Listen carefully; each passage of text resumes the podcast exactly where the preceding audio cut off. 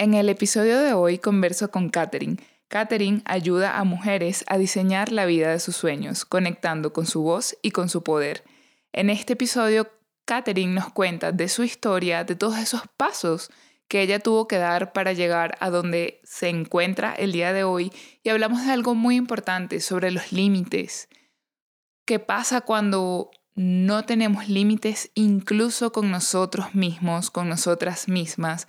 ¿Cómo reconocer cuando no estoy poniendo límites? ¿Cómo me siento cuando no estoy poniendo esos límites? ¿Y cómo puedo hacer para yo comenzar a poner estos límites? La verdad que fue una conversación encantadora, pude sentir ese poder que Catherine te transmite con sus palabras.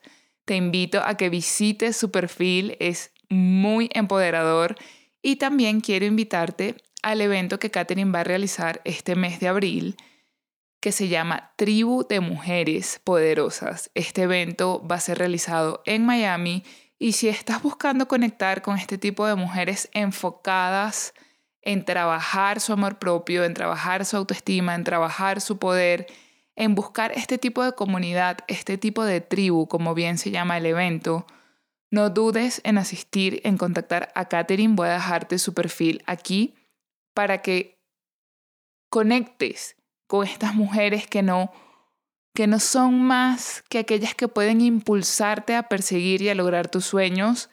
Y siempre es muy bonito y muy gratificante conectar con este tipo de energía, así que si estás en Miami no dudes en ir a este evento, contacta a Katherine y te dejo con esta hermosa conversación, que disfrutes.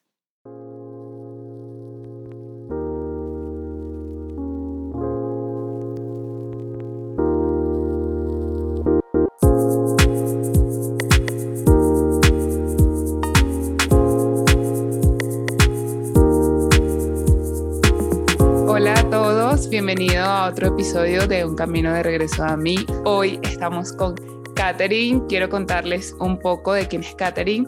Katherine ahorita está trabajando como performance coach. Ella está en Miami y quiero contarles la historia de más o menos cómo Katherine y yo coincidimos aquí porque estamos hoy aquí grabando este episodio juntas. Y es muy curioso, nosotras tomamos un curso como de emprendimiento juntas y a lo largo de que después de que tú tomas este curso, como que cada quien pues comienza a emprender, a hacer sus cosas y todo esto.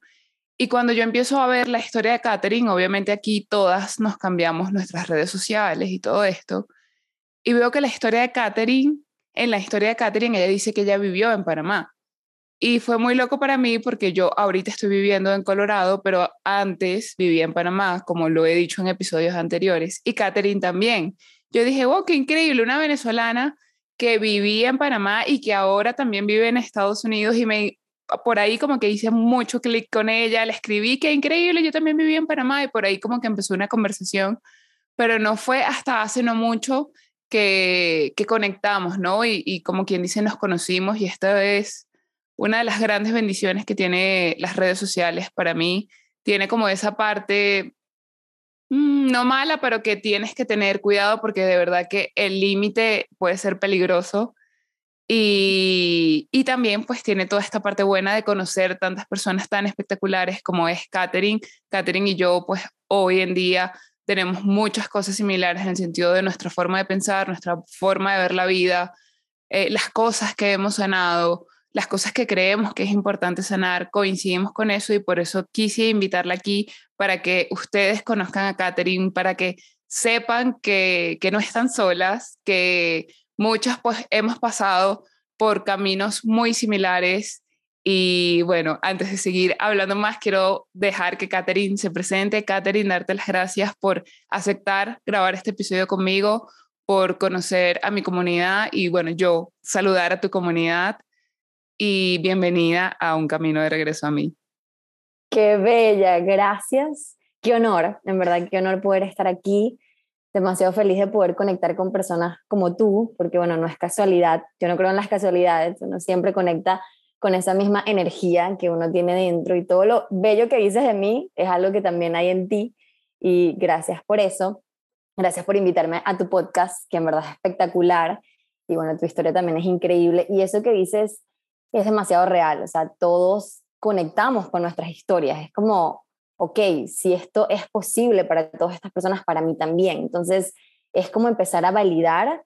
Siento que también como compartir esto en varios podcasts es como validar que no está sola, como tú decías, y que para todas es posible esos sueños que están adentro o esas cosas que queremos transformar en nuestras vidas.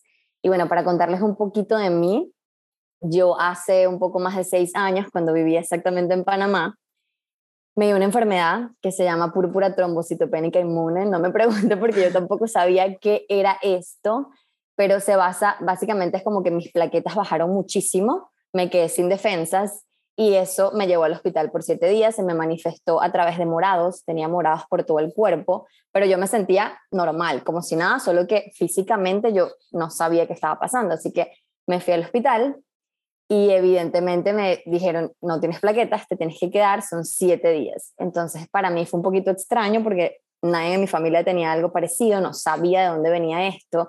Yo, como creo que muchos cada vez que sentimos algo, empecé a buscar en Google y todas las cosas que me decía eran terribles y yo decía, me va a morir, me va a morir, era lo único que yo pensaba, hasta que, bueno, tuvieron el diagnóstico y, y bueno, siete días en el hospital, me hicieron transfusión de plaquetas y todo esto. Y yo como que, ok, esto es súper raro, pero como que no le presté atención. Pasa un año exactamente después y vuelvo a repetirlo, pero muchísimo más agresivo. Vino con todo, el tratamiento fue muchísimo más fuerte, me inflamé, me hinché muchísimo y esto, ahí sí la segunda vez fue como que, ok, algo está pasando. Obviamente era muy joven, tenía 22 años, casi 23, iba a ser mi cumpleaños porque fue en agosto. Y mm, yo decía, ok, algo está pasando, esto no es normal. Y yo le pregunto al doctor, ¿me puedes decir de dónde viene esto? ¿Qué está pasando? ¿Por qué mi cuerpo reacciona de esta manera? ¿Y por qué me dio esta enfermedad a mí? Uno que siempre está buscando el por qué, por qué, por qué. Y él me dice, en verdad no hay ninguna explicación científica al respecto, sin embargo, te quiero decir que tú te estás autodestruyendo, porque tú eres una amenaza para tu cuerpo. ¡Qué fuerte! Súper fuerte. O sea, cuando tú se te bajan las plaquetas, es como que tu cuerpo ve que tú eres una amenaza y te empieza a como que a consumir a ti misma. Literalmente es así. Y para mí fue como que yo no lo tomé tanto como que la explicación que él me hizo de que mi cuerpo me estaba atacando a mí misma, sino como lo tomé muy espiritual, ¿no? Como que, o sea, tú me estás diciendo que yo misma me estoy destruyendo, literalmente. Y él me dijo como que, bueno, sí, eso es lo que está pasando en tu cuerpo. Y eso a mí me hizo como que una reflexión gigante, que cuando llegué después de todos esos siete días donde tuve un stop obligatorio, porque yo como no me daba stop, mi cuerpo me lo dio. Para contar un poquito, antes de que me enfermara, mi estilo de vida era todo como el hustle culture, o sea, como correr y trabajar y estudiar y no tener esos tiempos de pausa, esos tiempos de, de pensar en mí, de, de, hacer cosas por mí, sino que yo estudiaba y trabajaba porque eso era la productividad, ¿no? Eso era lo que me dijeron que tenía que hacer y tienes que estudiar y tienes que graduarte para ser alguien en la vida. Y eso fue exactamente lo que yo hacía. Yo estudiaba, trabajaba en algo que ni siquiera me apasionaba, en una relación sumamente tóxica. Y creo que esto es más lo que me conecta con Mariby, porque para las dos, Panamá fue como un renacer de una nueva versión de nosotras, ¿no? Y fue como, para mí fue como el momento más duro, pero también el momento donde nació Catherine 2.0. Me encanta. sí, y fue como que, wow, todo este potencial yo puedo explotar. Y ahí coincidí, luego de como que darme cuenta, ¿no? Yo dije, ok, ¿cómo está mi vida? O sea, en ese momento yo como tuve siete días en pausa, mi intuición estaba a flor, era como yo tenía una conexión con mi intuición muy fuerte, porque tenía siete días haciendo nada, acostada en una cama, tú contigo y contigo y con más nadie. Eso es increíble, eso que estás diciendo, porque ahorita que estás contando, es más, nosotros no habíamos hablado de esto, pero yo cuando tenía 17 años, a mí me dio hiperventilación, me dio un cuadro de hiperventilación. Y yo eh, recuerdo que casi me desmayo esa vez y los glóbulos blancos los tenía disparados y eso es eh, sinónimo de que hay una infección y los doctores no sabían por qué era. Y recuerdo que el único doctor que, como quien dice, me ayudó, lo que me dijo fue, no te mando pastillas para hacerte dormir porque no sé por qué los glóbulos blancos están, están altos y tres doctores me habían visto y ninguno sabía. Y él me dijo, lo único que te voy a mandar a hacer es dormir por tres días. Me dijo, nada más te vas a parar para ir al baño. Más nada. Ah, y hacerte, y hacerte el examen. Eso sí, yo salía porque todos los días me repetía el examen de los glóbulos blancos. Y al tercer día mis glóbulos blancos estaban normales y yo no tomé ni una pastilla. Yo lo que necesitaba era descansar y tenía 17.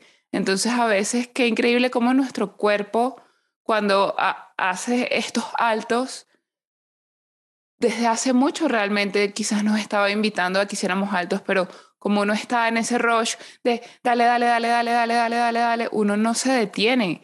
Y, y también eso, creo que por eso yo también conecté y es increíble cuando, cuando simplemente las cosas son. Cuando es, es como que Catherine vivió en Panamá, Catherine empezó, yo leí tu historia y de verdad, yo me identifiqué demasiado con tu historia y ni siquiera había hecho la conexión de que yo pasé por algo similar, mucho más suave, porque yo leí tu historia y wow, eso que, que te pasó fue bastante fuerte, pero qué increíble, ¿no?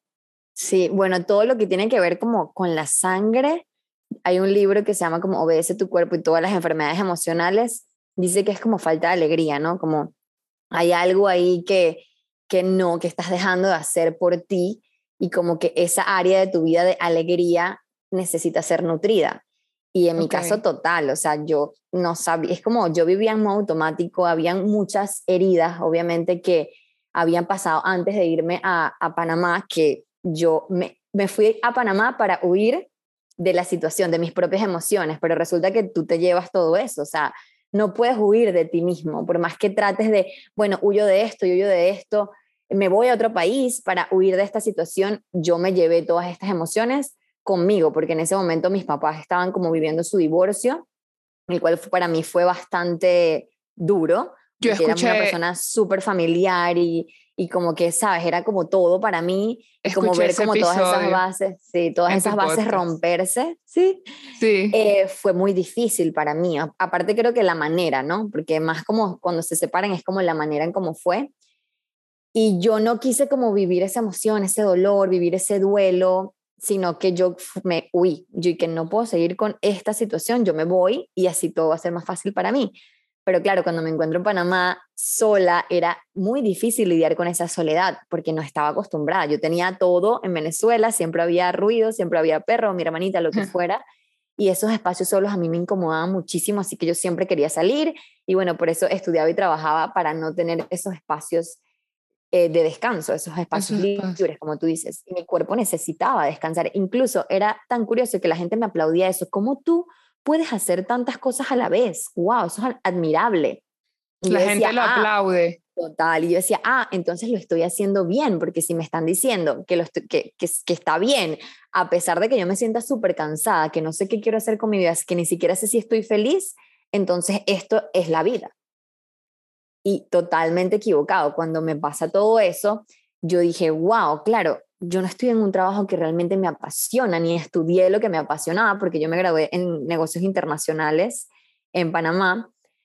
Eh, tenía una relación sumamente tóxica de pareja, con amistades, entonces como que todas las áreas de mi vida no tenía ningún buen hábito, ninguno, comía terrible, eh, no hacía ningún tipo de actividad física, como todas mis áreas estaban en uno, menos uno literalmente.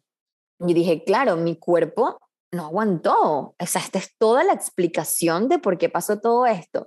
Y cuando tú estás como en ese momento tan intuitivo, que para mí fue escribir, pregúntame, yo no sabía nada de lo que era journaling, no conocía ninguna herramienta, sino fue como que algo como que voy a agarrar un cuaderno y voy a escribir qué, qué está pasando con mi vida. Y de ahí como que nace esta necesidad de escribir y todas las respuestas que uno encuentra, ¿no? Increíble, porque aunque no sabías nada de estas herramientas, es como que tu mismo cuerpo de alguna forma te dijo, yo necesito sacar esto como sea, o sea, sácalo, sácalo de aquí. Totalmente. No, y yo, yo, mi manera fue escribir historias. Yo escribía historias y historias de mí donde yo me salía como del cuento, pero yo sabía que era yo como en tercera persona. Por ejemplo, para dar un ejemplo que es muy sanador y lo pueden hacer, yo escribí eh, en mi caso, yo, yo viví como un abandono de mi papá en ese momento que nos separamos. Él era como que mi rey y la persona que me decía, hija, tú eres todo, tú puedes, yo estoy aquí para ti, y de repente todo eso también se fue porque él estaba viviendo su proceso, ¿no? sin, sin, juicio, él hizo lo mejor que pudo, pero yo, yo inconscientemente, mi niña interior, sintió que fue abandonada. y yo escribí como una historia cuando una princesa es abandonada por su rey. Y literal, así intuitivamente. Y yo escribí toda la historia, lo único que yo hacía era llorar y llorar y llorar. Pero lo que yo sané después de eso fue como, wow. Y así escribía con todas las cosas que yo sentía que me dolían, escribía historias. Qué increíble, no sabía lo de las historias. qué, qué bueno. Súper sanador, súper sanador porque era como que mi niña interior, yo a veces también lo hablo full en mi podcast, como que separarnos a veces un poco de nuestra niña interior para yo soy la adulta responsable que estoy encargada de sanar a esa niña interior. Entonces era como yo la niña, yo, yo como la adulta, escribiendo la historia de mi niña. Buenísimo. Y eso me ayudó muchísimo a sanar esas cosas. Y de repente yo empecé como a sentir una energía distinta. Yo decía, me siento diferente. Entonces empezaron a llegar como libros a mi vida de la manera más extraña, pero era como que, como te digo, la intuición estaba tan a flor de piel que un día yo abrí mi computadora y literalmente se me abrió un libro. Y yo, ¿qué, qué es esto? Así. Y el libro se llama La magia, que es el mismo que escribió el libro del secreto no, no, lo había escuchado, no había escuchado nunca de la magia. La magia. Se me abrió mi computadora, pregúntame, esa computadora me la había regalado a mi mamá, era de ella antes. Y yo veo, y yo, ok, me, me llamó demasiado la atención el nombre. Yo dije, wow, ¿qué es esto? Entonces empiezo a leer, y ese libro es 100% de gratitud. Es 28 días de 28 ejercicios de gratitud. Es 100% de ejercicios prácticos. Y yo empiezo a leer, ok, empecé día uno y yo dije, bueno, lo voy a hacer, me parece eso, porque todas las cosas que dicen, habla de, tu niño interior incluso, de todos esos sueños cuando tú eras niño y que para ti cuando eras niño la magia existía literal y creías en todo y como que todo se podía hacer realidad, era como que volver otra vez a esa base y eso lo hace la gratitud, porque la gratitud te hace estar mucho en el presente, te hace mucho estar como en estoy en abundancia, o sea, la gratitud está al, alineada 100% con la abundancia. si tú quieres literal estar en abundancia, agradece todos los días por cosas distintas. Entonces ahí te reta en ese libro a agradecer por cosas, 10 cosas todos los días por 28 días diferentes. Y cuando terminas 28 días tienes 280 cosas distintas por lo que agradeciste nunca puedes repetir nada. Entonces te puedes imaginar que tú tengas 280 cosas por las que decir gracias, cuando a veces y que no sé por qué estoy agradecido, que era lo que me pasaba a mí. Yo tenía un círculo de quejas y quejas y todo estaba mal porque vivía demasiado en el futuro. Y luego de que yo estoy leyendo todo este libro, que ahorita yo digo, yo no sé cómo llegó eso, y yo le pregunté como a la semana, porque ya a los cinco días tú sientes la diferencia, ya, ya, ya agradeciste 50 cosas, tú sientes la diferencia energéticamente, es como que algo se movió acá y yo no sé, como te digo, empezó mi versión 2.0, Catherine 2.0. Y mm, nada, yo le pregunté, mamá, ¿tú tenías un libro llamado así en la computadora? Porque de la nada me apareció y me dijo, no, yo no tengo, no sé, ni siquiera sé de qué me estás hablando. Y yo decía, pero qué raro. Y sabes, yo nunca me lo expliqué, pero simplemente lo leí. Y bueno, así fueron llegando otros libros y otros libros y como que, bueno, empecé como que a comprar otras cosas, pero cuando estás tan alineada empiezan a pasar cosas que ni siquiera tienen explicación. Y eso fue exactamente. Entonces ahí rompí mi relación porque ya me sentía que no estábamos alineados, porque ya yo me sentía la mamá de, eh, de esa pareja y no la pareja, porque como que tratando de que, mira, o sea, las cosas pueden ser distintas, mira todo esto que estoy aprendiendo, y no había manera, y es como que, que respeto su proceso, pero ya no estamos alineados. Y conecto con mi pareja actual, que es mi esposo, y él es como literal la persona que yo sabía con la que yo me iba a casar desde que yo era pequeña, porque nos conocemos desde los ocho años. Y era como que era el momento. Yo decía, probablemente si fuera sido antes, no fuera funcionado. Este, era todo lo que el proceso que yo tenía que pasar para realmente que llegara a mi vida una persona que estuviera alineada, porque ambos tenemos historias tan parecidas y por eso digo, como decía al principio, no somos distintos, todos tenemos historias muy similares y eso nos conecta, eso es lo que nos, nos conecta el uno al otro. Que nos llama también. Totalmente, sí. Y él y yo decía, Dios mío, tenemos historias muy, muy parecidas. Igual sus papás se estaban separando, estaba teniendo muchas cargas emocionales, lo que fuera. Y estábamos como que todo en esto del crecimiento personal y que él me regalaba libros, yo le regalaba libros y entonces eso nos hizo como que unirnos muchísimo hasta que, bueno, lo demás es historia. Luego me hizo venirme para Miami que era mi sueño, o sea, yo desde chiquita yo decía, yo, mi sueño es vivir en Miami, yo quiero vivir en Miami, no sé cómo lo voy a hacer, no sé cuándo, porque mi primera oportunidad fue irme a Panamá, sin embargo era como que algo que yo sabía, o sea, yo cada vez que venía para acá yo decía, este es mi lugar. Eh, este es mi lugar, yo no entiendo, pero este es mi lugar y no me, o sea, sin explicación. Y, y, nada, o sea, después cuando yo me vine, yo decía, Dios mío, no sé cómo voy a conseguir papeles, no sé nada, pero yo me voy, o sea, fue súper arriesgado. Y es como un momento donde la confianza que yo tenía con todo lo que iba a pasar era tan, o sea, tanta certeza que yo hice los pasos. No, era como una confianza, no, no era en mí, era como una confianza de lo que iba a pasar. Ok. Como que yo estaba muy segura de que él se iba a casar conmigo, que él era la persona y que íbamos a vivir acá, todo. Era como que, yo digo, si yo voy hacia atrás y una persona que sea demasiado lógica me dice, ay, ¿tú cómo te? No, yo me fui, eh, nada más vendí mi carro con los ahorros que tenía, me fui para estar con esta persona y que supuestamente estudiar inglés, eh, estar con él y tener una relación con él y probablemente nos íbamos a casar para yo tener papeles, yo no sé, ese era mi plan A y mi plan B y mi plan C, o sea, era como que eso o eso. Y es muy curioso porque él me dice, tú tenías todo esto planeado y yo le digo como que en verdad sí, yo tenía todo esto planeado y yo estaba segurísima de que esto iba a pasar. O sea, era como que yo no tenía ningún tipo de duda, sí tenía miedo, no voy a decir que no, porque sí sentía como que este miedo de salir de mi comodidad, de que estaba en Panamá, estaba, estaba relativamente cómoda, pero no me sentía yo.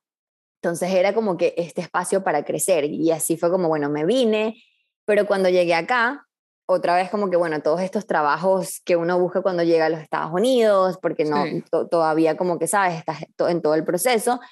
Em, y hubo como que otra vez una desconexión, porque yo lo que hice fue como que empecé a vender por Amazon eh, productos, ¿no? O sea, abrimos como que una compañía para yo empezar como a vender productos por Amazon porque yo tengo un alma emprendedora desde siempre. y yo decía, no, yo voy a emprender, yo voy a emprender. Sin embargo, era como que esa área que yo sentía como que mm, algo está pasando, me siento frustrada otra vez. Estoy con la pareja que quiero, estoy en el país que quiero y todavía siento que yo dijo, no, yo no puedo ser, o sea, me sentía súper mal porque yo decía, no estoy en gratitud otra vez. Y yo dije, no, tengo que volver a hacer el stop. Entonces es como para también vean cuántas veces uno hace el stop, cuántas veces te pierdes. Eso quería así como hacer una pausa aquí cuando dijiste eso, porque a mí también me ha pasado eso de que a veces creemos que cuando ya tienes ese sentimiento de que, bueno, ok, como que ya conseguí esto y ya mi vida está mejor y ya me siento mejor y como que empiezas a sentir que todo marcha bien y que todo está saliendo bien o todo está saliendo como tú esperas, a veces creemos que ya, o sea, como que ya tengo todo y todo va a estar bien eternamente. Y cuando nos vuelve a pasar otra cosa, es como, es otra vez eh, donde te sientes incómodo, como, ¿por qué no estoy en gratitud? ¿Por qué las cosas no están pasando o las cosas no están saliendo como yo espero? Y me encanta que, que incluso tú misma también hiciste el alto porque creo que es importante como aclarar que no siempre las cosas este, van a estar como que perfectas, como creemos en nuestra mente también que es perfecto, porque a veces también lo que creemos que es perfecto en nuestra mente no es perfecto realmente, valga la redundancia. Y, y es importante como recalcular en esos momentos en donde sientes, me perdí, no sé qué pasó, que me perdí de nuevo o, o quizás no, quizás cuando empiezas a ver materializar algo no era como tú lo tenías en tu mente o empiezas a darte cuenta que en el camino cosas cambiaron y que quizás ya esa no es tu meta, sino que tu meta cambió un poco y eso está bien. Totalmente. Si no, yo decía, ¿por qué me siento así otra vez? Es como un de nuevo sentirte perdida, ¿no? Y es esta otra área de nuestra vida que es sumamente importante, que es a lo que tú te vas a dedicar, cuál es tu vocación, cómo vas a servir al mundo, qué vas a hacer por ti y por, y por el mundo, ¿no? Lo que tú tienes que aportar, que es tu, tu profesión, tu carrera. Y yo dije, claro, ya va. O sea, yo cuando en ese momento que yo me enfermé y empecé a leer todo esto, yo creé un blog, ¿no? Okay. Y yo quería estudiar coaching. Yo empecé a buscar bastantes escuelas y tal de, de coaching. Sin embargo, no tenía la confianza como para aparecer en una cámara y yo hablar de lo que me estaba pasando y enseñar lo nuevo que estaba aprendiendo. Era como que cero. O sea, yo no me imagino, me da demasiado miedo. Yo sabía que era algo que siempre quería, pero yo decía, no, yo lo voy a hacer de otra manera porque yo aparecer en una cámara y hablar, eso no va a pasar. eso es lo que yo decía, eso no va a pasar, me da vergüenza. Y por eso como que nunca lo hice y lo abandoné. Sin embargo, eso siempre estuvo ahí tocándome la puerta. O sea, yo podía haber empezado hace seis años. Sin embargo, no estaba lista porque no había creado esa confianza. Incluso yo hice full talleres, o sea, cuando pasé todo el proceso empecé a hacer talleres, a buscar como información, los cuales sí me guiaron como que a diseñar una vida que me gustara. Sin embargo, no había como que esta base de, hey, no confío en mí y no tengo, o sea, todo esto se ve muy bonito, pero hay algo que no me, que no me deja como que dar ese paso, ¿no? Cuando estoy acá y ya estoy con, con Marcos, con mi esposo, yo le digo, mira, me siento muy frustrada haciendo este trabajo de Amazon, es súper chévere y todo lo que tú quieras, pero más que el dinero, no siento pasión y no siento que estoy sirviendo al mundo, sino que siento que estoy haciendo esto y no me siento satisfecha. Entonces, gracias a Dios que tengo una persona que me apoya muchísimo y él me dijo, bueno, para y vuelve otra vez como a buscar qué es eso que te prende, ¿no? ¿Qué es eso que te, que te llama, que te fascina? Y en ese momento, obviamente ambos con todo lo del crecimiento personal, yo conocí a Gaby, que fue por la que nos, nosotros nos conocimos. Nosotras nos conocimos. Y ella me dijo que ella había estudiado como health coach en una escuela que está en Nueva York que se llama IIN, que es increíble y es súper integral. Eh, no es nada más como que comida, sino que ellos más bien relacionan alimentación primaria, todo lo que es la parte emocional, todo lo que es tu carrera, tus relaciones, tu actividad física, tu salud, tu espiritualidad. Integran todo esto y después es que tienes que integrar lo de la comida. Y cuando yo vi eso, yo dije, wow, cuando yo lo empecé a estudiar y vi eso, yo dije, todo tiene sentido, porque mi primera parte no fue aprender a comer bien, mi primera parte fue interior. Y después fue que yo entendí que tenía que comer bien. Pero sin el trabajo interior no vas a entender. Por eso es que muchas personas se rinden. Y que no, comer bien. Y como que sienten que por más que pagan programas de, de nutrición, programas de comida, programas de ejercicio, que si 50 días, que si 21 días, no, ven resultados porque quizás puedes verlos en 7 días, en 21 días, pero ¿qué pasa después de los 21 días? Porque al final lo que se trata es que sea un estilo de vida adecuado a ti, sostenible para ti, porque todos somos seres individuales, cada, cada, cada mundo, cada ser es un universo, entonces hay herramientas que sí pueden ser como básicas y generales, pero ¿cómo tú adaptas eso a ti, a tu universo, a tu mundo, a tu estilo de vida, a tus hábitos, a tus horarios, para poderlo pues sostener y sentirte nutrida en todos los ámbitos de la vida, como tú bien lo dices? Por eso ellos hablan muchísimo acerca de la bioindividualidad, ¿no? Porque cada persona es totalmente distinta, distinta y lo que para una puede ser un alimento, para otra puede ser un veneno. Entonces, es tan importante como saber lo que te funciona a ti, conocerte tú, porque no funciona como que esto, la dieta para todo el mundo. Y, ah, no, es que yo quiero hacer la dieta de mi amiga y la dieta keto porque esta la hizo y, y esto le funciona a todos. No, ve qué es lo que te funciona a ti. Incluso cuando yo llegué acá, yo empecé a ser vegetariana porque yo tenía como que empecé a ver muchos documentales y tal, y yo que sí, los animales, todo esto, y empecé como a comer, creo que lo hablamos eh, empecé a ser vegetariana, pero fue algo que no me funcionó. Yo me hinché muchísimo eh, porque comía muchísimos carbohidratos, no sabía hacerlo y una vez que como que lo empecé a estudiar con esta, con esta escuela me di cuenta eh, esto de la bioindividualidad y yo dije, ok, me está funcionando, no me está funcionando y todo en la vida es así, que te está funcionando esta relación, sientes que es todo perfecto, pero te está funcionando a ti, porque a veces nos quedamos estancados en relaciones, en trabajos, en situaciones, porque pensamos que todo parece perfecto y que todo el mundo te lo aplaude, sin embargo, para ti no funciona. Entonces, aprender a conocerte. Yo me di, por ejemplo, para mí, en cuanto al trabajo, en el emprendimiento, hay muchas cosas que yo tengo que delegar porque mi energía es poca, entonces yo tengo que ser muy estratégica con donde yo pongo mi energía, lo que yo hago en mi día, porque si no, no rindo igual y me siento frustrada, me siento, después cuando estoy en mi, rutina normal, me siento alterada y no me funciona trabajar ocho horas. Tengo que trabajar dos, tres horas al día y muchas otras cosas delegarlas, porque eso me ayuda a mí, pero hay otras personas, como por ejemplo mi esposo, él puede trabajar ocho horas y está, tiene la energía a mil, yo no, a mí se me acaba rápido. Entonces, es qué te funciona a ti en tu vida. Eso es súper clave, ¿no? Y bueno, el tema que íbamos a, que vamos a hablar acerca de los límites, sé que la historia es bastante larga, pero bueno, quiero como que enfatizar varios procesos porque es como que, que sepan que es eterno, ¿no? Que hay un momento que tienes unas áreas súper full y te sientes súper satisfecho, sin embargo, hay momentos que hay que atender otras.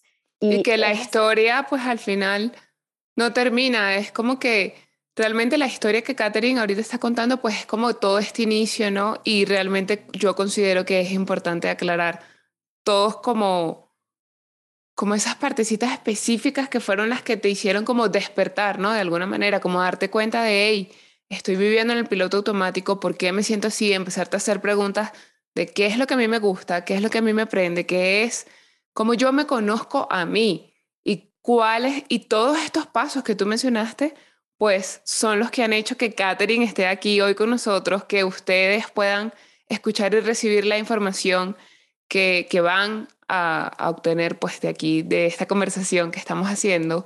Y yo le propuse a Katherine hacer un episodio específicamente sobre los límites, porque en esta conversación que nosotras tuvimos cuando nos conocimos, eh, de alguna u otra forma, como que hablamos de muchas cosas, pero como el mensaje que más estuvo presente en esta conversación, yo sentí que fueron los límites y me impactó muchísimo en la forma en como en que Catherine se dio cuenta de, hey, los límites son importantes y muchas veces no nos damos cuenta de que no estamos poniendo límites. Entonces, el episodio principalmente nos vamos a enfocar en el tema de los límites y ahora mi pregunta para Katherine específicamente es, ¿cómo te diste cuenta por, y por qué transicionaste de health coach a performance coach y, y qué son los límites para ti? ¿Por qué, actualmente o hace poco, ya que este, este tema de los límites surgió de un retiro que Katherine hizo, eh, que espero que ella nos comparta un poco de la historia del retiro porque a mí me impresionó muchísimo. ¿Y cómo hiciste esta, este, esta transformación, este giro? Porque yo, nosotras nos venimos siguiendo desde hace un tiempo y ahorita tú has dado como un giro a tu cuenta, a tu contenido, a las cosas que hablas. ¿Cómo surgió esto? Ok, como decía antes, yo empecé a estudiar en esta escuela de health coaches cuando yo empecé ahí, yo me di cuenta de todo lo que te digo, como que esta es la base. Y con mis clientas, cuando yo hacía todos mis programas, siempre nos íbamos a la parte interior. Sí, obviamente teníamos recetas y toda esta parte de la comida, de la actividad física, pero lo más transformador siempre era desde adentro y eso les permitía saber y escuchar su cuerpo y saber lo que era bueno para ellas. Entonces, yo me hice como que esta pregunta, Catherine, en realidad, ¿qué es eso que más te llena el corazón cuando yo veo a estas mujeres? Porque todas salían emprendiendo, todas salían cumpliendo sueños. Y era como que, wow, es un factor común en las personas con las que trabajo.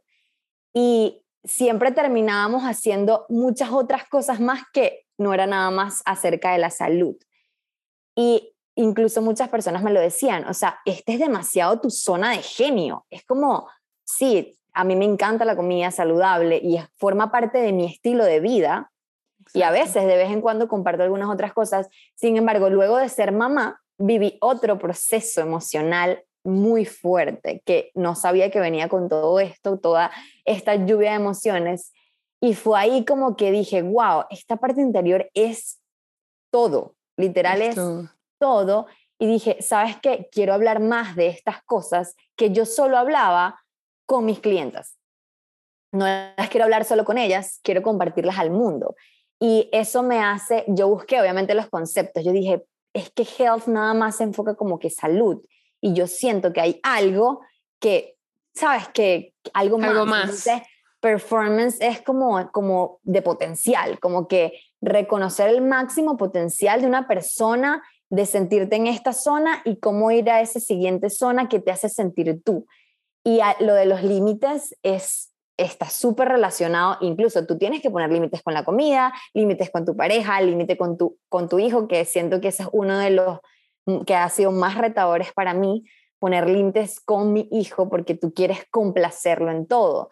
Y yo fui como que un poquito hacia atrás y dije, wow, cuando yo vivía en Venezuela, yo complacía a todo el mundo, a todas mis amistades, hacía todo por todo el mundo y menos por mí, o sea, porque ni siquiera me daba como que la oportunidad de saber quién era yo. Y, un ejemplo muy específico es que yo, por ejemplo, salía eh, cuando vivía en Venezuela y yo bebía muchísimo porque mis otros amigos bebían muchísimo. Y yo me daba cuenta que literal, yo con dos tragos, yo ya, no valía nada. y yo inconscientemente decía, no, yo me emborracho con Coca-Cola, denme Coca-Cola y ya yo voy a estar borracha, como para encajar, ¿no? Ok. Y no ponía el límite como que en verdad yo puedo beber un trago, una copa, lo que sea, pero no es algo como que yo necesito eso, yo necesitaba eso y yo lo hacía para complacer. Entonces yo no ponía límites con los demás para que no me vieran como que la rara del grupo. Incluso yo era la única que no fumaba. A eso fue como que lo único que yo nunca pude. Y no te voy a decir que no lo probé porque sí lo probé porque era como que todo el mundo lo estaba haciendo, pero yo decía, no puedo, o sea, me da demasiado asco esto, no entiendo. Y claro, más adelante después lo fui entendiendo, o sea, somos, era, yo era tan diferente, y no, no por mal ni por bien, o sea, simplemente como que era tan diferente pero para encajar hacía demasiadas cosas por los demás. Ok. Y, y era como que tanta desconexión conmigo. Entonces, por eso como que pasando todo este proceso, yo dije, wow, qué tantas cosas yo he hecho por todos los demás y no he puesto un límite para no mostrarme como yo soy, porque cada vez que no ponemos un límite, no estamos mostrando quiénes somos nosotros, sino que estamos viviendo complaciendo a la otra persona. Y eso te hace sentir resentido, a la larga, si tú no pones límites y no expresas, que es lo que eh, aprendí muchísimo en este retiro, si no expresas lo que tú no quieres o lo que tú quieres, que va demasiado relacionado con los límites, entonces no te estás dando chance a la persona de que conozca quién eres tú, sino que simplemente estás como complaciéndolo y eso te hace sentir resentido contigo porque nunca lo expresaste, no expresaste quién eres quién eres y siempre estás como que esperando algo a cambio, ¿no? Y incluso eso me pasaba mucho con, con mi pareja, o sea, como que yo era súper complaciente con él. Yo decía, sabes, como que sí, es como me criaron, como que, ah, bueno, tienes una relación y tienes que complacer a la, a la, persona.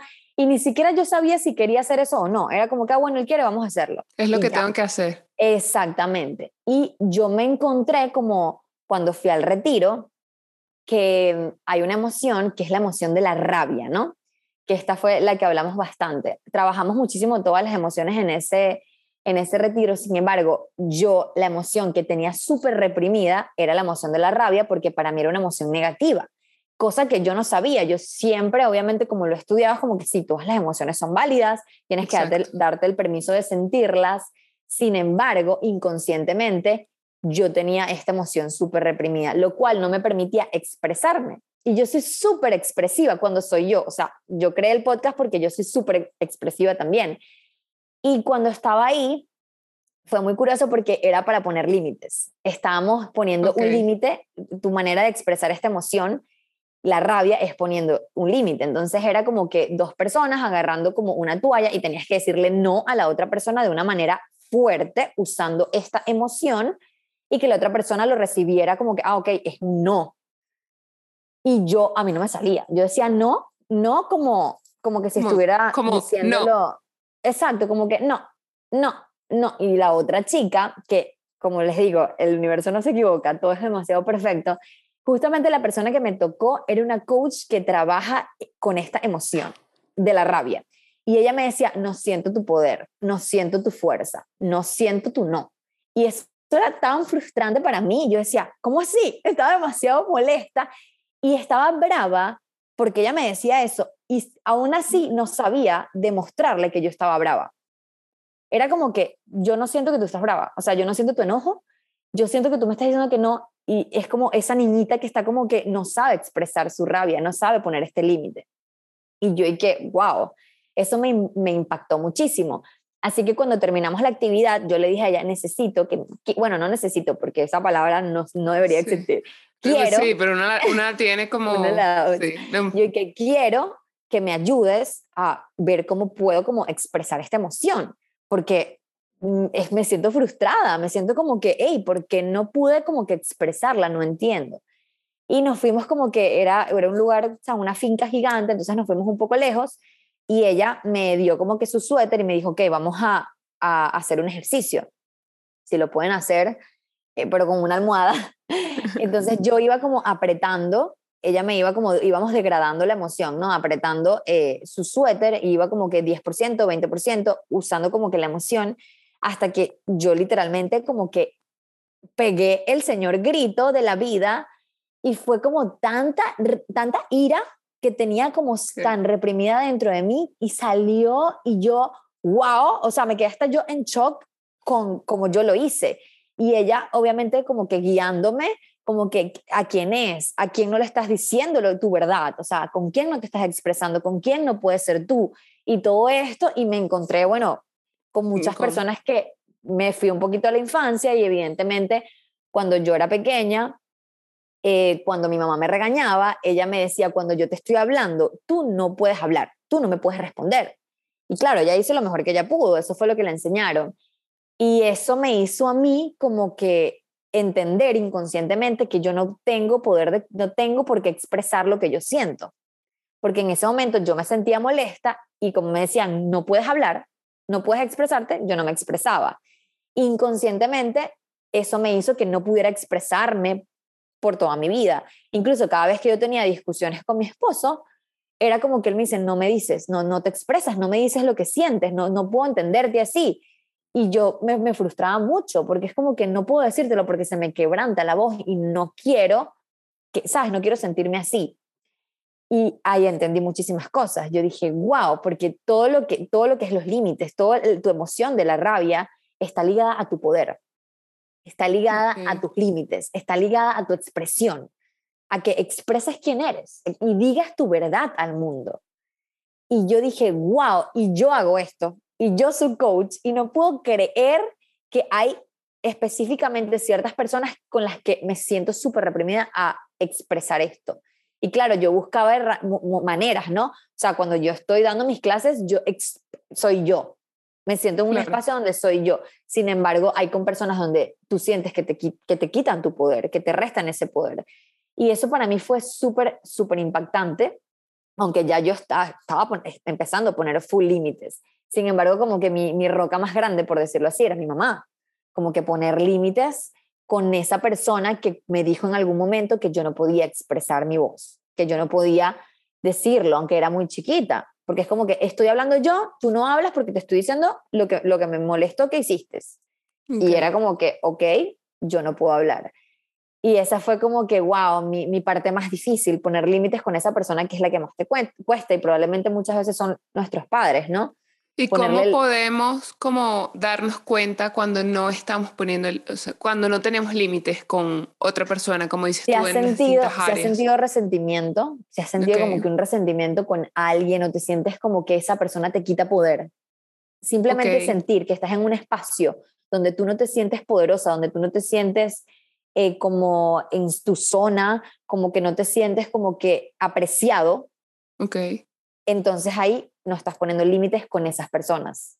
O si no te sientes empoderado en tu trabajo, no te sientes empoderado en cualquier cosa que hagas en tu vida, no estás poniendo límites, incluso contigo mismo. Hay veces que, wow, estoy en redes sociales por mucho tiempo y me siento como bajita, no sé qué me pasa. No estás poniendo límites contigo. No estás poniendo límites contigo con el teléfono. Entonces, eso es súper importante. Ay, yo quisiera hacer ejercicio y quisiera hacer todo esto. No estás poniendo límites contigo tampoco porque no estás como haciendo esas cosas que, que te prometes a ti. Entonces te prometes y no te cumples. Entonces no pones límites contigo. Es como que una persona venga y te diga, te diga, Mari, Mariví, quiero, sabes, voy a hacer esto contigo y te falle y te falle y te falle una y otra vez. Si tú no pones un límite y expresas y que, hey, me duele que estés haciendo esto, es demasiado doloroso, yo no puedo tener una relación contigo de esta manera y estás expresando, te estás poniendo un límite, vamos a hacer un acuerdo vamos a hacerlo quizás de otra manera que nos funcione a ambos, y eh, porque hay una falla, ¿no? Entonces, nosotros nos cuesta poner límites con nosotros mismos. Y esa es la primera persona en la que hay que trabajar, en la de nosotros. En la de nosotros, poner en nuestros límites. No te prometas nada que no te vas a cumplir, porque al final te empiezas a bajar tú mismo, como que me siento bajito, me siento mal, me siento desempoderado. Y igual hay espacios donde yo me di cuenta como que, ah, en este espacio yo no me siento que puedo ser yo no me siento segura siendo yo. Y es porque no pones límites. Hey, no me gusta esto, no quiero hacer esto, ¿sabes? cómo, cómo podemos poner estos límites? ¿Cómo podemos como, ok, empezar? Ya, ya, reconozco en dónde no tengo límites, que son estas áreas donde tú dices que de repente nos sentimos más bajitos o no nos sentimos como seguros. ¿Cómo podemos em, comenzar a poner estos límites, ¿no? En estas distintas áreas. Por ejemplo, si yo empiezo a ver que mi, en mi parte profesional no estoy teniendo límites, ¿cómo yo empiezo a ponerlos? Ok, en tu parte profesional, en tu trabajo, dices. Sí, eh, como en un ejemplo. Tu en tu trabajo no te sientes 100% empoderada. Tú vas a tu trabajo y te sientes como bajita. Ok, primero, obviamente, hacerte como que la pregunta, me siento desempoderada porque es algo que no me gusta, porque me prometí hace mucho tiempo cumplir este sueño o porque hay personas que siento que, que con la que siento que no conecto, que hay una energía o, que, o que juzgan lo que yo soy o que me critican o, o, siento que no me siento como... Y no, no tanto validación, sino que sientes como que no hay apreciación acerca de lo que tú eres. Y en ese momento como que el primer paso es concientizarlo, como que, ok, me siento desempoderada con esta Reconocer y aceptar. Exacto. Y primero preguntar exactamente qué es lo que hace esa persona que me hace sentir bajita o qué es lo que estoy haciendo en este trabajo que me hace sentir desempoderada, qué es lo que está pasando, o sea, como que y, estar como todo el día, darte como una semana de estar consciente sin juzgarlo, sino que, ah, ok, es que mi jefe eh, me manda a trabajar más horas de las que yo quisiera trabajar y yo nunca le he puesto un límite a él y le respondo a las 11 de la noche cuando esa es mi hora libre. Entonces tú no estás poniendo un límite y eso te hace sentir resentimiento con tu jefe, porque es como que, wow, o sea, esta persona me escribió a las 11 de la noche, yo hago todo y ni siquiera me pago un poquito más. Eso no es culpa ni responsabilidad de tu jefe, es tu responsabilidad poner límites con él. Yo salgo a las 5 de la tarde, mañana te respondo. Incluso ni siquiera tienes que dar explicaciones. Simplemente tú a las 11 de la noche no respondes y respondes al día siguiente nunca tienes como que demostrar algo, sino que es un límite también contigo mismo. Es como que, hey, yo respeto mi tiempo, son las 11 de la noche, yo a esta hora no estoy trabajando, este tiempo es para mí, yo lo voy a honrar y voy a responder mañana a las 7 de la mañana o cuando llegue al trabajo, que es mi horario de trabajo. Y es ahí donde empiezas a poner estos límites, porque a veces estamos como que en todo este círculo de que es que yo doy todo y yo complazco a todo el mundo y la gente no lo ve, la gente no lo aprecia. No, es que tú no tienes que, tienes, no tienes que como quedar todo de ti y quedarte vacío para entonces empezar a, a, como a esperar que la gente llene ese vacío que tú mismo has dejado. Sí, que estás esperando que alguien venga y llene vacíos por, por ti, vacíos que tú mismo pues tienes que hacerte cargo y, llenar, porque nadie va a venir a hacerlo por uno. Al final, el trabajo interior, nadie va a venir a hacerlo por ti. Es tu propio camino, es tu propio ritmo, es tu propia historia, tu son tus propias experiencias, sí. Totalmente, sí. Y por ejemplo, si es como que yo quiero como que cambiar algo en mi vida, o sea, quiero como, como la parte profesional, como quiero cambiar mi trabajo y, y, y, no sé, ¿sabes? Como dejar este trabajo y empezar Em, este, nuevo, este nuevo trabajo, este nuevo emprendimiento. Tienes que poner límites con el tiempo.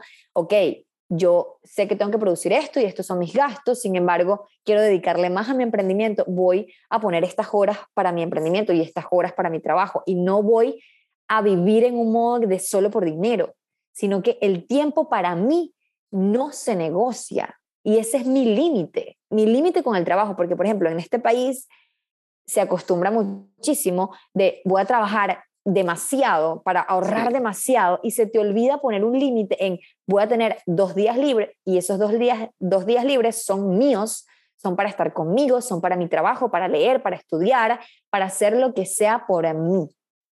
Y eso es un límite con tu trabajo.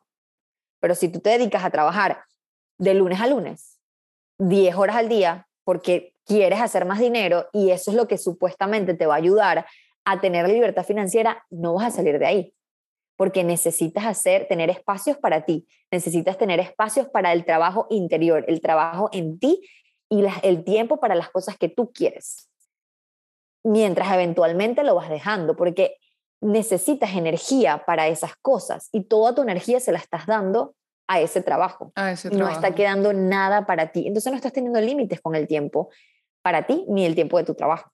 Entonces, comenzar a poner límites en el caso de una persona que se sienta, que reconoce que no está teniendo límites en su área profesional o en su trabajo como tal, es comenzar a decir, ok, por ejemplo, no voy a contestar ese mensaje a las 11 de la noche, no voy a em, empezar a poner límites de tener como que ese tiempo para sí mismo. Es lo que entiendo que me, que me dices con... Totalmente, cómo comenzar a, Claro, obviamente hay muchas, hay muchas maneras, hay como indagar muy, es muy personal, pero ese es como un ejemplo. Si es como, sí, un ejemplo. wow, siento resentimiento con mi jefe y yo siempre le respondo a todas horas, lo que sea, eso quiere decir que no estás poniendo un límite de tiempo con tu jefe y le respondes todo el tiempo. Y eso no es culpa de él, porque tú estás ahí, tú estás dispuesta y la persona ni siquiera sabe que eso te incomoda. Sino que nosotros decimos, wow, esta persona es demasiado desconsiderada porque me escribe a las 11 de la noche. No, es que tú le estás permitiendo que esa persona lo haga. Entonces, cuando vuelves a ti y vuelves como que esta es mi responsabilidad porque yo le respondo, porque si tú no le respondes, la persona va a entender que tú no le vas a responder y te va a escribir al día siguiente o va a esperar que le respondas al día siguiente.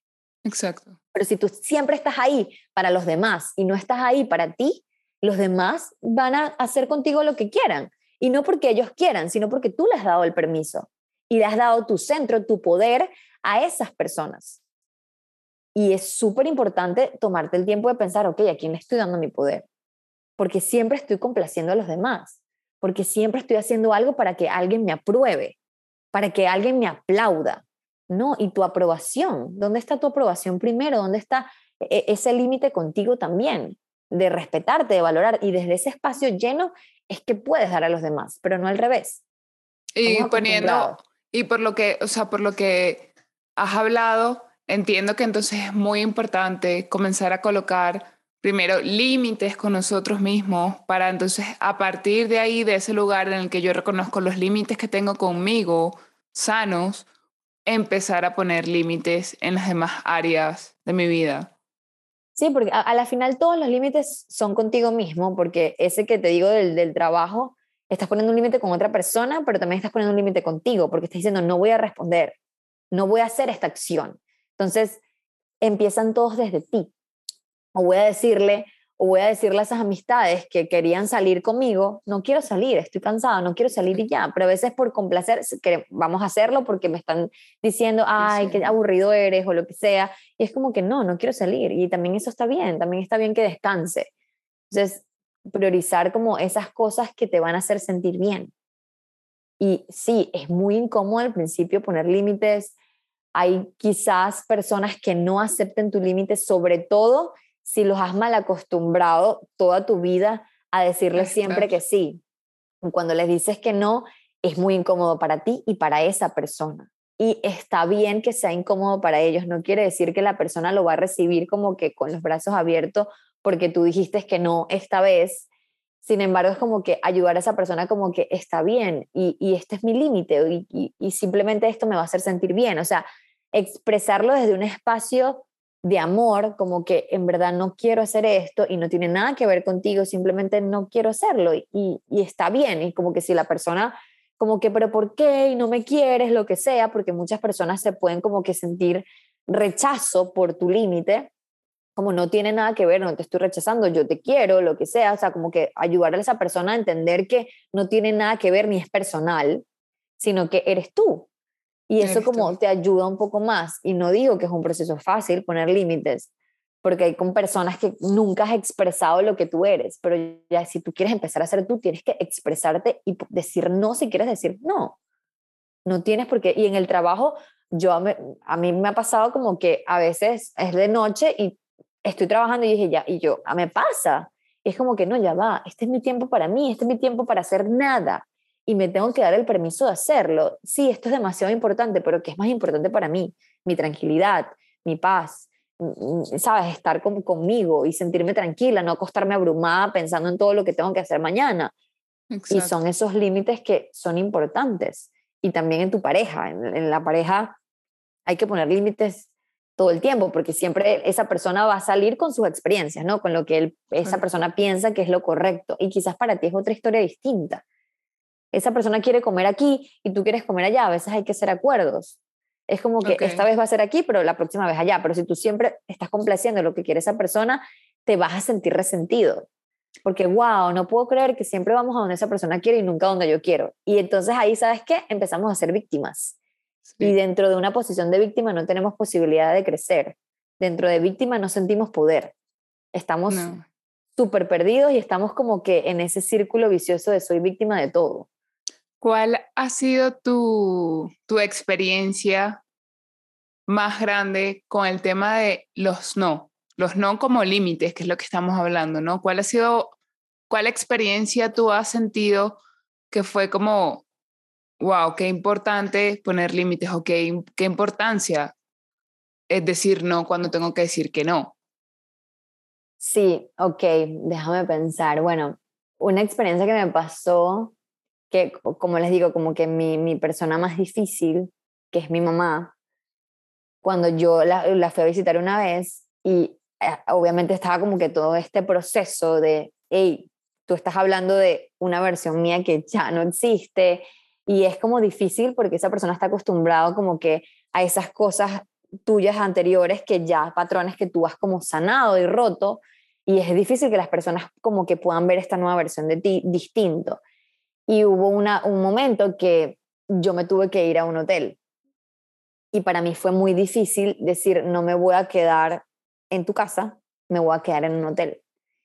Y para mí fue como, Dios mío, yo sudaba, yo decía porque no quiero hacer sentir mal a, a mi mamá, no quiero hacer sentir mal a nadie, de que va a sentir que estoy rechazando el hecho de quedarme eh, en su casa, pero era mi límite porque yo necesitaba eh, un espacio y estar más tranquila. Y lo hice por mí. Y lo que sentí después fue increíble. Fue como, wow, ¿cómo yo no he hecho esto antes? Me explico, es como que cómo no he hecho, y no tenía nada de malo quedarme ahí, sino que me estaba sintiendo como que, sabes, como juicios y cosas que no, que me incomodaban, y yo como que, ok, quiero estar en un espacio donde me sienta segura por ahora no me siento lista y prefiero quedarme en un hotel, prefiero como, sabes, irme eh, a un espacio donde yo me sienta que, que puedo que puedo descansar y, y, sentirme distinto, ¿no? Ok. prefiero como, voy a tomar esta decisión, lo voy a hacer y fue muy difícil, o sea, fue como muy difícil. Y también otra, otra cosa como que difícil Em, ha sido como, sí, en, mi pareja, con mi pareja, como quiero hacer esto y es como que yo en verdad no quiero hacer eso. Y, y yo como que lo he pensado como que, sí, no, no quiero, no quiero. Y, y, es como que, wow, esa persona se, sentirá, se siente como que, pero tiene que ver conmigo. No, simplemente es como que no quiero ir a, a ese lugar, o no, o sea, es como que no quiero salir a ese lugar, quiero quedarme en la casa, cuando esa persona quiere salir a un lugar. También ha sido como, y con las amistades, a mí creo que una de las cosas que más me ha costado es como, me costaba mucho decirle no a mis amistades, porque no quería como que perder a mis amigos y, y aprender a decir como que no quiero hacer eso, no quiero salir, no quiero hacer ese viaje, quiero quedarme en mi casa durmiendo. Era como que, wow, no quieres hacer nada, ya no quieres salir con nosotros, sobre todo después de ser mamá. Ok. Y otro, es que tengo muchos, otro límite fue también haber empezado como que, que mi hijo durmiera en su cama. Em, fue muy difícil para mí. Fue como que yo no puedo, yo quiero dormir con él. Un límite como mamá. Uf, es muy duro que durmiera toda la noche en su cuarto. Cuando yo tenía 10 meses durmiendo con él en la cama y yo le daba pecho toda la noche, pero ya yo estaba muy cansada, ya yo no podía. Era algo que yo no podía seguir sosteniendo. Ok. Y, y, fue muy duro, yo lloraba, yo lloraba, yo decía, no, quiero a mi hijo aquí en la cama conmigo, pero después que lo hice, wow, yo descanso, soy mucho más productiva, puedo, tengo más energía para él, es totalmente diferente y, y no va a ser cómodo, como digo, no fue cómodo poner el Tomar todas estas límites, poner todos estos límites en distintas áreas. No, no es cómodo, es súper doloroso, lloras, es difícil, pero cuando lo haces y ves como los resultados o ves todo lo bueno que trae, dices, wow, ¿cómo no hice esto antes? ¿Cómo no hice esto antes? Sí, no, con, Mateo yo dije, ¿cómo yo no hice esto a los cuatro meses? O sea, puedo descansar, me siento yo otra vez, porque ah, yo me desconecté mucho de mí al, al principio de ser mamá, incluso me dio ataques de pánico y todo, por, por todo el trabajo de culpa, ¿no? Cuando eres mamá tienes culpa por todo, todo te da culpa. Y, y fue muy difícil. Entonces, una vez como que, ok, tengo que poner límites en estas cosas y aún estoy en proceso de poner límites con él.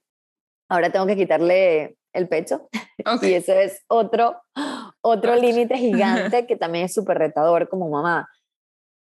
Y siempre, siempre estamos poniendo límites, inconsciente o conscientemente. O estamos complaciendo y viviendo, dándole el poder a todo el mundo en nuestro centro, o estamos poniendo límites y expresando nuestra verdad.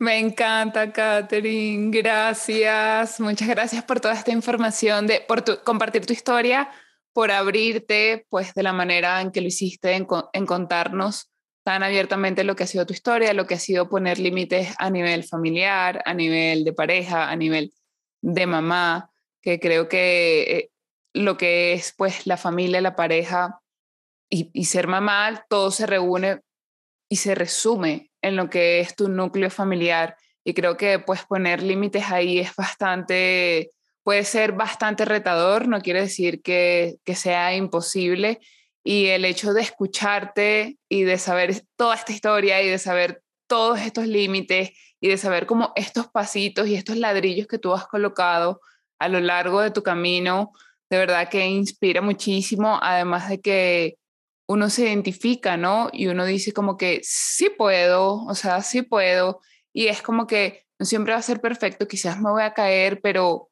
claro que te puedes levantar, claro que, que puedes seguir, y quiero darte siempre las hay, gracias. hay una segunda opción. O sea, no pensemos, no pensemos que esta es la única opción que tengo. Siempre hay otra opción. Como a veces estamos como que en esta cajita cuadrada de esto nada más puede ser de esta manera. Exacto. Y no, siempre, por ejemplo, o para darles otro ejemplo, yo siempre pensaba que una creencia era yo siempre tengo que pasar 31 con mi mamá o con mi papá en familia así y el año pasado fue la primera vez que solo la pasé como que con mi esposo y con mi hijo y para mí fue romper una creencia gigante y se sintió súper bien porque yo dije yo estoy haciendo esto porque yo quiero y no es porque no tiene nada que ver no es que no quería pasarla con ellos o porque es una cultura. Entonces yo misma era como que retándome a hay otra opción se puede hacer algo diferente sí se puede. Y cuando lo hice fue como que wow porque no sé si lo estoy haciendo desde la culpa desde que es una creencia o desde que quiero. Entonces quiero hacer algo diferente para yo ahora estar en un poder de elijo si quiero hacer esto o quiero hacer esto. Entonces siempre volver a ti y saber que tienes muchas opciones y preguntarte por qué, cuál es el beneficio de eso que estás haciendo que no te está ayudando, porque a la final siempre hay un beneficio atrás. Todo, nosotros hacemos todo por un beneficio, sea positivo o negativo. A veces estar en un trabajo que, te, que, que, no te gusta y que te desempodera el beneficio es el dinero. Entonces, ah, estoy muy atado a esto. Entonces, ahí te ayuda como que a desencadenar esas cositas, ¿no? Me encanta, gracias. Quiero darte las gracias por haber compartido este espacio con nosotras y también quiero compartir con todas, especialmente aquellas amigas que están en Miami, que Katherine tiene ahorita algo que se llama Tribu de Mujeres Poderosas, si no me equivoco es el nombre. Sí. Eh, y quiero invitar a todas las personas que están en Miami a este evento de Catherine. Catherine, cuéntanos de qué, de qué se trata todo esto de Tribu de Mujeres Poderosas, dónde es, qué, qué, qué van a obtener, o sea, qué, qué pueden sacar de ahí eh, estas mujeres, porque para mí, yo pocas veces estuve en círculo de mujeres y para mí esa conexión de tener a otras mujeres, de hablar, de conocer la historia de otras como lo que estamos haciendo en este momento, pues vía online, pero físicamente es tan poderoso. Entonces, cuéntanos de qué se trata este evento en Miami. Me encanta, claro que sí. Tribu de Mujeres Poderosas, bueno, las que están en Miami, obviamente, bienvenidas. Va a ser el 23 de abril a partir de las 11 de la mañana. Son cinco horas plus toda la actividad. Y básicamente en Tribu de Mujeres Poderosas, primero trabajamos toda esta parte de autoconocimiento, de saber quiénes somos, qué queremos, cuál es mi propósito, en dónde no estoy poniendo límites, cómo son mis emociones, en realidad todo esto como que, que, que te sientes como que herida, mamá, papá, como toda esta parte interior que es como para elevar tu confianza y, ok, estoy viviendo ahora en confianza, ya sé quién soy, ya sé lo que quiero. Y luego la segunda fase del evento es diseñar en todas las áreas de tu vida. Yo uso como un círculo de la vida, donde están las 12 áreas de tu vida. Para eso te ayuda como que a concientizar de cómo está mi vida en este momento, ¿no? Y luego en base a eso, una vez que ya vemos cómo está tu vida, creamos, diseñamos la vida que tú quieras en todas tus áreas, en tu carrera, en tus relaciones, en tu alegría, en tu salud, en tu actividad física, con un año entero de, ok, este es lo que quiero hacer por qué lo quiero hacer, cuál es el propósito de lo que voy a hacer y cómo lo voy a hacer. Porque sin un plan, uno también como, ah, bueno, yo quiero hacer todo esto, pero no tengo ningún plan. Entonces, un, un, plan que obviamente te ayuda. Entonces, elevamos tu confianza y diseñamos la vida de tus sueños en todas las áreas de tu vida para que te sientas nuevamente como agarrando tu vida y en control de ella y no viviendo en la, en la norma del mundo entero, sino en tus propias reglas. Y bueno, todas las herramientas las tienen por siempre, lo pueden, la pueden usar todas las veces que quieran, hacemos un tapping que es súper hermoso también, unas meditaciones guiadas em, que nos ayudan como a empoderarnos, van a recibir como todos estos workbooks de trabajo, que es donde están la mayoría de las preguntas y también hacemos varias actividades de empoderamiento, de emociones, em, unas con otras, porque sí, ahí se van a expresar, van a conocer toda esta parte de ustedes em, que está ahí como escondida, todo ese, ese potencial que hay adentro que está como estancado, ¿no? Y, y nada, bueno, obviamente súper bienvenidas, va a ser hermoso y sé que van a salir un antes y un después de ahí, queriendo comerse el mundo entero y expresando realmente su verdad. Me encanta, Catherine, gracias. Bueno, ya saben, si están en Miami, pueden, yo igual voy a dejarles abajo en el link el perfil de Catherine para que puedan ir a su perfil, puedan ver eh, más información sobre este evento, puedan hablar con ella si tienen alguna duda en específica de de repente algo que han escuchado aquí. Catherine, gracias por tu tiempo. Ha sido un placer grabar este episodio contigo. Te deseo lo mejor el día del evento, que todo salga súper bien por ahí. Pues veré las foticos y, y todo. y, y, nada, muchísimas gracias por estar aquí y haber venido hoy a este episodio. te quiero mucho, te mando un beso y estamos en contacto. Bye.